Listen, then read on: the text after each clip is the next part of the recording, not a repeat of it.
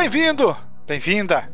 Começa agora mais uma edição do Spin de Notícias, seu drops diário de informações científicas em escala subhistórica. www.deviante.com.br Direto da garagem hermética, aqui é o Big Boy William Spengler e hoje, dia 3 Borean, no calendário spinelliano, também conhecido como 1 de fevereiro no calendário do Velho Padre, falaremos de assuntos bombásticos. Sim, você sabe, falaremos de história. E no programa de hoje veremos que um conhecido fofoqueiro revela descendentes de judeus e muçulmanos medievais na América Latina, além da reclamação de cliente mais antiga do mundo.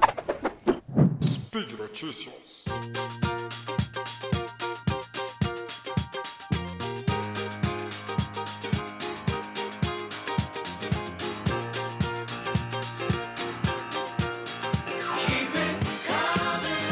No fim do século XV, espanhóis e portugueses se tornaram os primeiros europeus a alcançar os novos mundos da América e da Índia, como você bem sabe. Mas a glória dessas façanhas coincidiu com manifestações renovadas do que havia de pior no mundo antigo e medieval. Com efeito, nessa mesma época, os monarcas da Espanha e de Portugal forçaram as antigas e numerosas comunidades judaicas de seus países a escolher entre três opções devastadoras: a execução, o exílio e a conversão à fé católica. A maioria das centenas de milhares de judeus ibéricos acabou abandonando a religião dos seus ancestrais, mas isso não impediu que esses cristãos novos sofressem perseguição e discriminação ao longo dos dois séculos seguintes o que incluía restrições legais contra a vinda deles para os territórios recém-descobertos na América. Ao menos nesse último ponto, porém, os portugueses e espanhóis fracassaram miseravelmente. Um novo estudo genômico sugere que há uma quantidade imensa de descendentes de judeus desse lado do Atlântico, da cidade do México ao Chile, passando por Porto Alegre. Os dados que acabaram de ser publicados na revista científica Nature e que foram alvo aqui no Brasil de um jornal de grande veiculação numa matéria escrita pelo excelente jornalista Reinaldo José Lopes, foram obtidos a partir de amostras de DNA de mais de 6.500 brasileiros, chilenos, colombianos, mexicanos e peruanos. Sim, é o DNA, o famoso fofoqueiro do mundo coordenado por Juan Camilo Chacon Duque, do University College de Londres. O estudo também contou com a participação de pesquisadores como Tabitha Hinemeyer, da USP, e Maria Cátira Bortolini, da Universidade Federal do Rio Grande do Sul. O que os pesquisadores fizeram foi analisar cerca de 500 mil variantes de uma só letra química do DNA. No total, o material genético humano contém 3 bilhões de pares dessas letras, em cada um dos milhares de indivíduos estudados. Essas variações de uma letra só, conhecida como SNPs, tendem a se agrupar em conjuntos característicos dependendo da região de origem de cada pessoa no planeta, o que ajuda a estimar de onde vieram os ancestrais de cada voluntário do estudo e também, é claro, se a pessoa descende de gente de várias regiões diferentes, o que é tremendamente comum na população muito miscigenada da América Latina. Afinal, como os pesquisadores sabem de onde vêm os SNPs dos latino-americanos? Comparando-os com bibliotecas de SNPs de populações do resto do mundo, é claro. E isso nos leva à principal surpresa do estudo. Quase um quarto dos indivíduos estudados nas Américas possui mais de 5% de ancestralidade classificada como sefardi, grupos dos judeus de origem espanhola e portuguesa ou do Mediterrâneo Oriental e Meridional, que inclui grupos árabes do norte da África.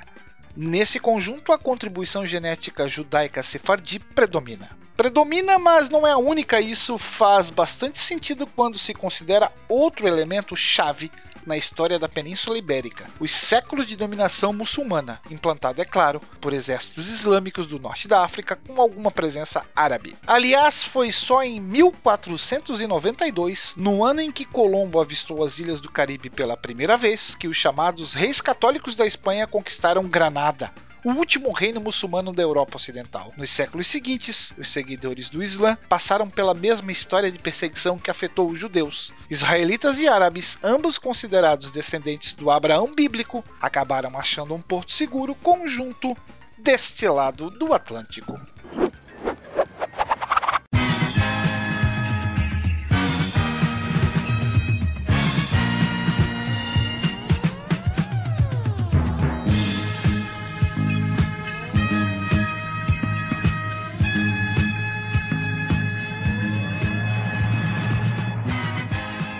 É, ao longo da evolução humana, muitas características comportamentais se transformaram, mas uma das poucas que permaneceram quase intocáveis é a exigência de ser bem atendido numa loja e ter o seu produto entregue corretamente. Certo? Atraso na entrega de um produto, mercadoria errada. Quem acha que este problema está diretamente ligado ao mundo moderno se enganou. Saiba que tais situações não são uma novidade e a mais antiga reclamação de um consumidor já registrada foi escrita numa tábua de argila na antiga Mesopotâmia. Encontrada na região da antiga cidade de Ur, onde atualmente fica Tel El no sul do Iraque, a queixa do cliente é completa e mostra a insatisfação pelos serviços prestados. O consumidor reclama de vários problemas, desde a entrega de um produto com qualidade inferior ao comprado até a falta de educação do vendedor.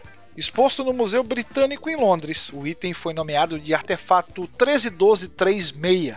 Pesquisadores indicam que era da antiga Babilônia e foi enviada por um cliente chamado Nani a um comerciante de nome Eanazir. Pois bem, sem Procon, sem Código de Defesa do Consumidor e sem programas televisivos que exploram a desgraça alheia, a única solução para o cliente foi registrar a reclamação numa tábua de argila de 11,6 cm de altura por 2,6 cm de espessura. Nani reclama e muito dos serviços prestados pelo vendedor Eanazir.